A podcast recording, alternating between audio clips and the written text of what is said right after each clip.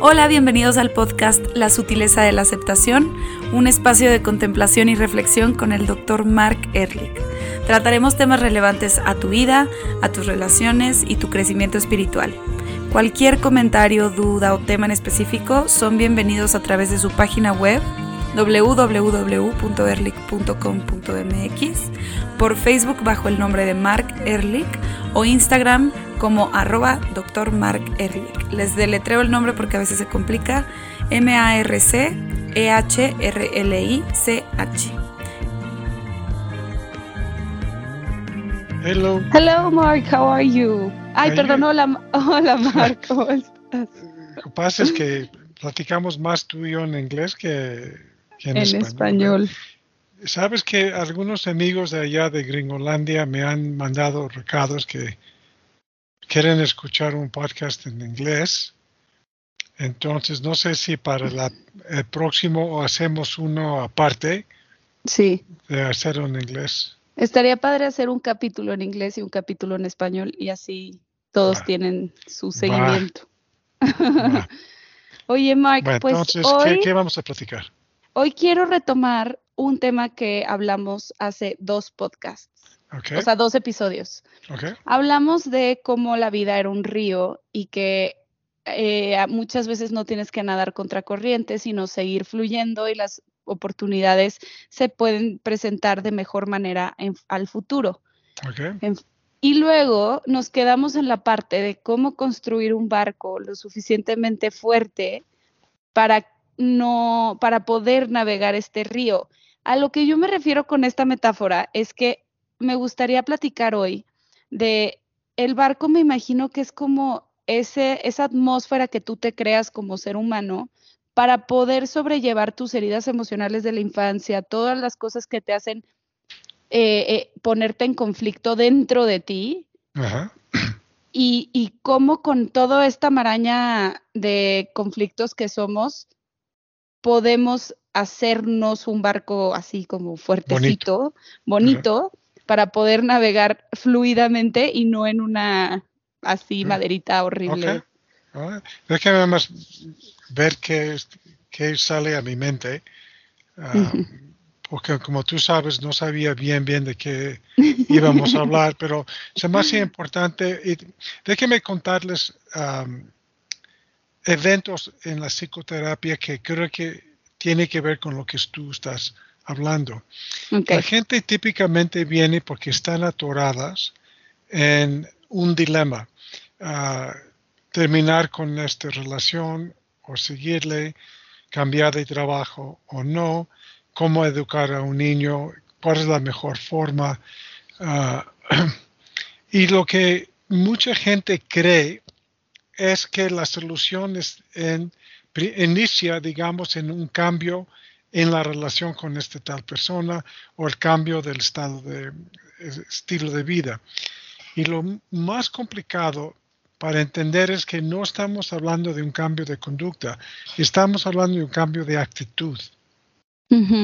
Porque lo que nos hace sufrir y lo que nos hace estar en paz es una actitud. ¿Y qué es una actitud? Es una forma de pensar, es unas creencias, es una ma- manera de saber cuándo tienes que activarte y cuándo tienes que tranquilizarte. Y esta actitud no es... ¿Y cómo, es- no? ¿Cómo? O sea, también, ¿cuándo tienes que y cómo te desactivas y activas, no? típicamente lo, cuando estamos en la actitud correcta, el cómo es más fácil de identificar. Mm, ¿ok? ok. Te voy a dar un ejemplo. ujú, Tantas parejas se quedan atoradas porque me dicen, no sé si deberíamos quedarnos juntos o ya separarnos. Y, y- y pasen por una cantidad de sesiones en donde se están quejando uno del otro. ok. ¿ok? Llega un momento en donde yo les tengo que decir, a ver, ya entiendo los conflictos. Lo que no está claro es cuál es su actitud. Que- que- ¿Se quieren quedar o no se quieren quedar juntos? Porque tiene que definir esto antes. Y este es como contraintuitivo, es como uno pensaría que primero vamos a ver si podemos vivir juntos y después decido si quiero vivir juntos. No, es al contrario. Tienes que comprometerte a, yo me quedo hasta donde los dos estemos convencidos y calma, calmados de que este ya no jala. Pero nunca podemos decidir esto bien con enojo o con resentimiento o con angustia. Entonces me hace pensar eso que estás diciendo de que es al contrario, porque cuando estás reaccionando de forma a una situación no placentera, de forma natural, pues puede que te estés enojando y enojando y gritando y diciendo y discutiendo y eso hace que la sensación de querer estar se rompa. Sí, ajá, exacto. Entonces, por eso primero tienes que afianzar la, la situación de querer estar y luego discutir, ¿no? Sí, ajá, exactamente. Si yo estoy, por ejemplo, a ver, a lo mejor no, no, ah, no es exactamente el mismo ejemplo, pero tú y yo decidimos hace unos meses de hacer un podcast. Decidimos, antes del podcast, antes de saber los temas, decidimos que para promover, digamos, mis libros o para promover tu carrera en la psicología o para promover eh, los posts de Instagram, vamos a hacer un podcast.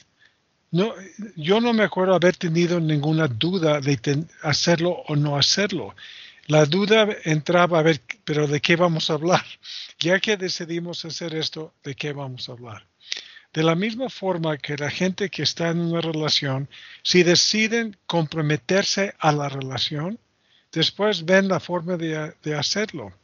Y usando la metáfora del barco, hay momentos en donde tienes que remar y hay momentos en donde tienes que flotar. Tienes que, ¿cómo dirías tú en, español? Cruise, cruising, navegando. Fluir. Bueno, ah, pues, ajá, fluir. quitar, sacar las, uh, ¿cómo se llaman los oars? ay, nomás te veo y pienso en inglés, entonces tampoco se me viene a la cabeza. los remos, los remos, ah, sacar los remos. Se llaman los remos. Parece que estoy como tengo muerto, muerte cerebral. El cerebral. Pero, bueno, no importa. A ver, entonces tú me ayudas. Sí. ¿Cómo saber cuándo tienes que echar un esfuerzo y hacer, responsabilizarte por tu conducta, estar comprometido para modificar tu conducta y cuándo tienes que decir, sabes que este para mí es fundamental, no me toca a mí modificar esto, te toca a ti ajustarte a lo que para mí es fundamental. Ese es el arte de la relación. Vamos a, hacer un ejemplo. Yo he visto muchas parejas que se pelean por cuál escuela mandar a sus hijos. Ah, Entonces tú sabes que mandar al niño a la escuela tiene muchas connotaciones sociales, culturales, ah, académicas. Educativas, o sea, te, educa la escuela. Y hay otro factor en donde uno quiere que el hijo tenga una educación religiosa y el otro quiere una educación laica. Y esos son temas ah, emocionales. ¿no? Yo he visto gente que no puede soltar, mi hijo tiene que ir a una escuela ah, religiosa porque si no vamos a estar ofendiendo a Dios. Entonces, ¿te imaginas cómo argumentas con esta persona cuando hay tantos factores no racionales, son factores ah, devocionales? Sí, me explico. Bueno. Sí, cosas como de la ética interior de cada persona, que es muy duro cambiar. Es sumamente difícil y de hecho yo diría imposible, porque no es nada más, ah, no, que entonces no le mando a esta escuela, es ofender a Dios y te imaginas esto, la angustia que esto genera. Bueno, entonces si la pareja tiene una oportunidad de negociar esto, si yo veo que tú estás tan, tan comprometida a un tema de la, digamos, la educación religiosa y para mí no es tan importante, yo tengo que acomodarme a ti. Pero si tú tampoco sabes y no estás tan convencida, entonces, ¿qué hacemos? Tenemos que como pareja buscar lo que dicen los expertos, cómo es mi hijo o cómo es nuestro hijo y qué sistema educativo podría favorecerle más o menos. Pero no es una decisión que tomamos tú y yo, más bien... Pero ¿cómo se casa alguien con una persona que piensa totalmente distinto? Esa es mi pregunta, o sea, porque justo yo pregunté esto antes de casarme. Se me hace muy fuerte tener estas cosas distintas. Cambia mucho la persona que eres, ¿no? O sea. Ay, bueno, pues una cosa es reclutamiento y otra cosa es ya mantenimiento. Por ejemplo, vamos, yo sé que no fue tu caso porque ah, no tenías ninguna presión de casarte. Por lo tanto, la decisión de casarte fue. Ah, claro. Muy libre. libre. Pudiste haberte casada o no, porque no había ni factores de edad, ni factores familiares, ni estabas embarazada, ni tenías miedo de, ¿cómo se quedarte quedada. Se puede decir que tuve mucho privilegio. Sí, exacto. tenías la oportunidad de escoger. Sí.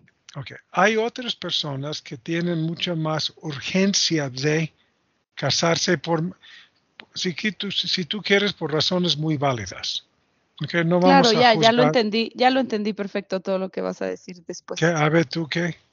es que justo yo estoy hablando desde un lugar de, pues sí, de privilegio, de que tuve el privilegio de que mis papás muy liberales me dejaron conocer a mi pareja antes de, o sea, antes del matrimonio, lo conocí a profundidad, pude decidir que sí quiero estar con él. Pero hay otras personas que, que viven en una familia tal vez un poco más conservadora que no pudieron preguntar estas cosas por cuestiones, o sea, ya entendí que justo el, el tema de cómo entras a un matrimonio sin saber, pues está inválido porque tenemos pues mil, y un, mil y unas formas de, volver, de ir al matrimonio, ¿no? Ok, ok. Te voy a dar ejemplos que me ha tocado.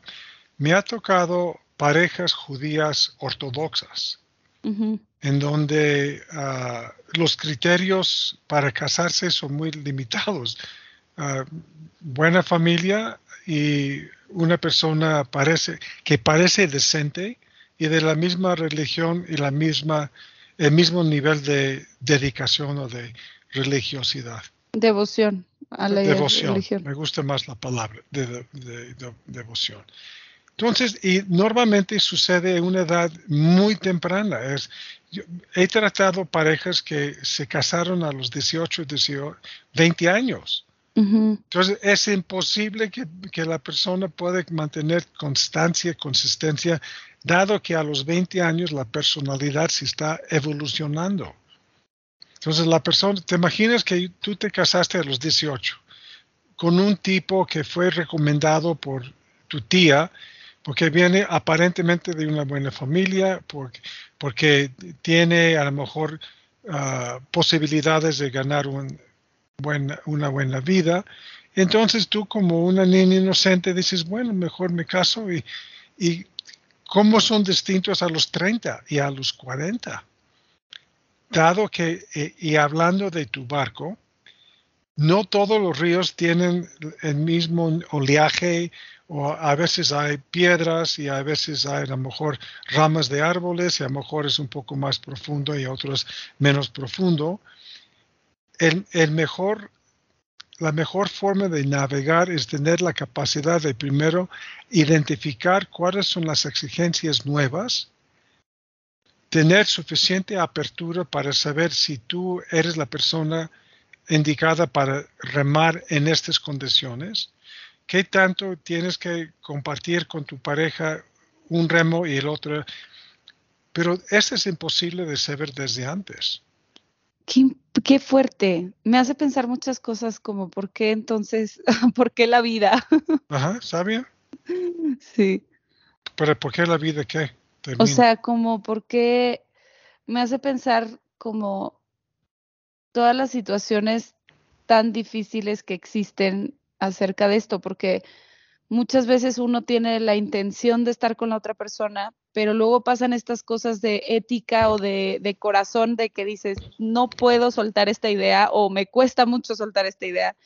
Y qué difícil ha de ser enfrentar estas cosas en pareja, o sea. Ok, eso es lo que te digo. Si tú estás comprometida con tu pareja, vas a buscar la forma de hacer lo posible para arreglarlo.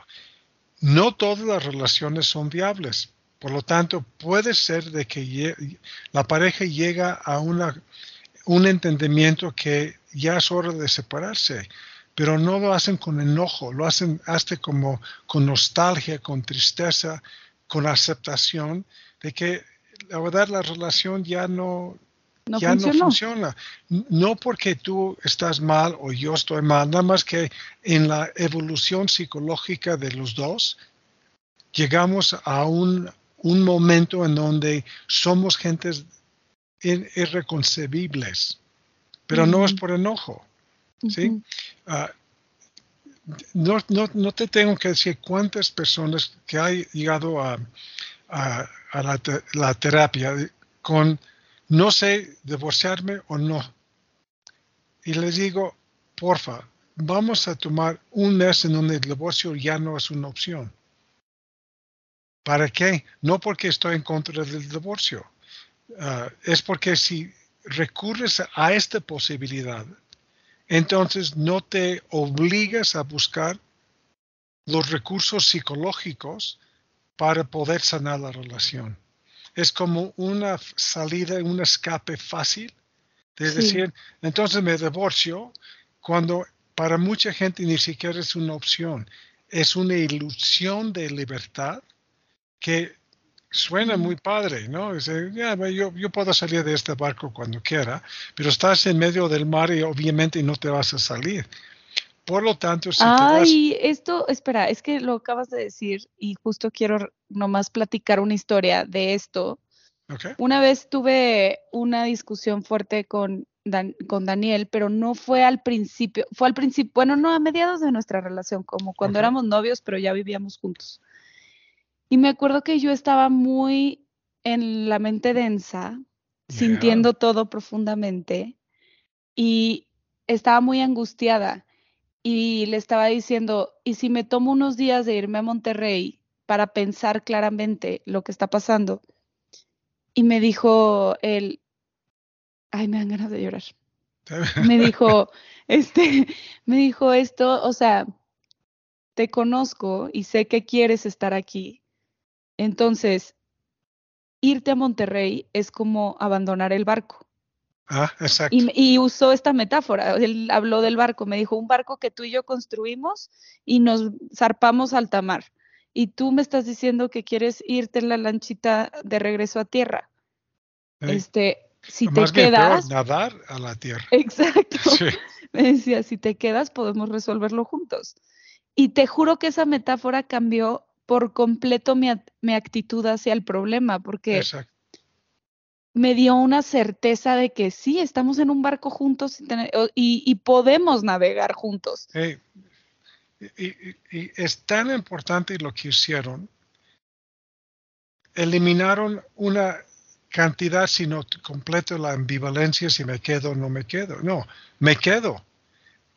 Y voy a hacer todo lo posible de ceder cuando me toque ceder y exigir o pedir cuando me toca pedir y también el otro ceder cuando le toca ceder y pedir cuando le toca pedir. Sí, porque hablamos de una construcción del barco, o sea, como era un, quitó todo el, ruido de emocional y fue más práctico, como que, bueno, pues sí, si te necesito ayuda te lo voy a pedir y si tú necesitas ayuda yo te lo voy a pedir y vamos a construir esto juntos. Exacto. Pero practicidad, o sea, como que le agregó, le quitó sentimiento. Ajá. Ah, yo diría que el sentimiento ya estaba ahí. Pues sí.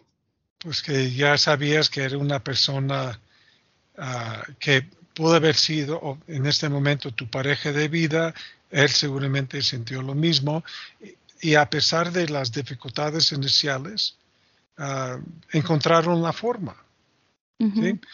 Te digo de mi caso particular, tú sabes que yo nací en Nueva York, de una familia judía, conocí a una mujer católica mexicana y no pudo haber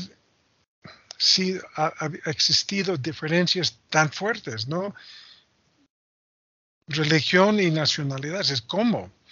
Y yo me acuerdo perfectamente bien un momento en donde sabía que esta es la mujer que quería estar y buscamos la forma, tanto ella como yo, de encontrar las similitudes a pesar de las diferencias. Y te, voy a dar un ejemplo hablando de lo práctico y lo...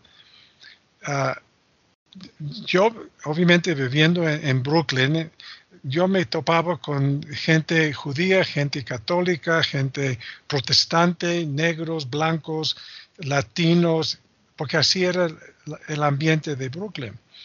Y yo me acuerdo que tenía muchos amigos católicos y entraba a sus casas y yo veía en sus recámaras eh, el crucifixo, ¿no? La figura de Jesucristo en el crucifijo. Entonces a mí se me hizo muy fuerte eso como judío, pero eran mis cuates y a mí no me tocaba, ¿no? Pues al final de cuentas, pues es su casa. Y me acuerdo cuando llegamos a, nos cambiamos a una casa, uh, Malú, mi esposo, me decía, quiero poner esto encima de la cama. Una, no sé si era la Virgen o el crucifijo, ¿qué? Crucifijo. Algo religioso, ajá, crucifijo. No, pero eran cosas muy específicas, muy católicas, que para mí, dices, ¿cómo voy a tener esto encima de mi cama? sí. Si no hubiéramos tenido el compromiso formal profundo, hubiera sido una fuente de mucho conflicto. Pero como tú encontraste con el novio en este entonces, el compromiso de quedarnos en, en, el barco, eliminó por completo, digamos, el conflicto más fuerte de una ruptura o orgullo o este, merezco esto, ya sabes que platicamos de el tema de merezco. Del merecer, ajá. Ah, y a final de cuentas encontramos una solución en donde los dos estábamos bastante cómodos, como me imagino que en este entonces Daniel y tú encontraron una forma, porque ya tienen ¿qué? ¿Como seis años juntos? O? Sí, como cinco y medio, ya. Cinco y medio. Pero ya se casaron también. Ya nos casamos. Creo que no encontramos una, o sea, como que no encontramos una cosa en específico, pero cambió nuestra actitud hacia el problema.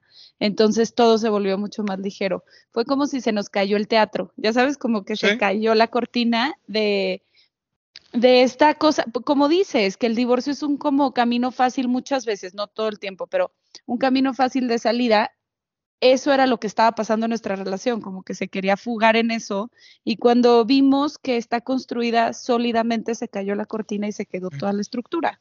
Exacto. Ah, hay otro tema usando tu metáfora de los barcos. Tú puedes estar en un barco del, para lograr la armonía, o puedes tener un barco que propósito es tener la razón, pero no mm. puedes estar en, los dos barcos al mismo tiempo.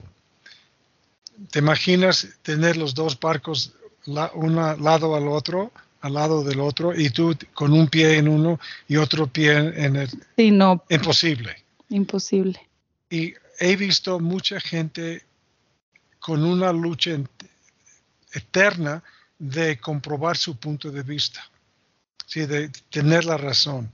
Es más importante la escuela tal porque mis tíos y mis primos y todos salieron de esta escuela y son esa es la única escuela que hay en el mundo, bla bla bla.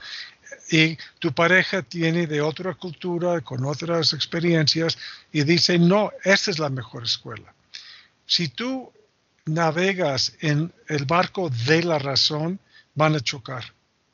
Si tú navegas en el barco de encontrar el punto común, la armonía, vas a flotar de una forma bastante pacífica. ¿sí? Híjole, esto me, llena de preguntas nuevas, pero ya no va a haber tiempo para desarrollarlas porque pues son Vamos a hacer las preguntas y ya tenemos tema para el siguiente. Para el siguiente. Mira, este también me, se me presentó una situación en la vida en donde conocí gente nueva y pasó que parecía que teníamos muchas cosas en común y me la pasé increíble platicando así superficialmente, pero cuando empezamos a hablar de cosas profundas como espiritualidad, como este valores y así, daba la casualidad de que tenían todo, o sea, era opuesto, opuesto, que no lo hace mal, pero opuesto a lo que yo creo. Y Daniel, o sea, como que fue, fue un tema de parejas. Okay.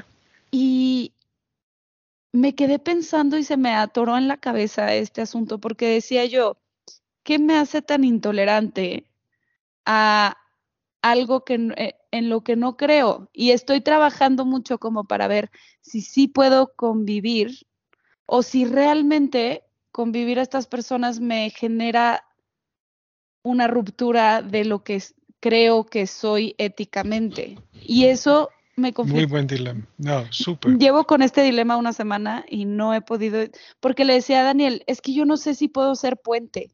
No, no sé si puedo ser puente o si, o si no estoy hecha para ser puente y, y, y necesito nomás tener peace of mind, bueno, paz en la mente como para llevarme con la, o, o no, o sí, como qué tan amigos van a ser, ya sabes.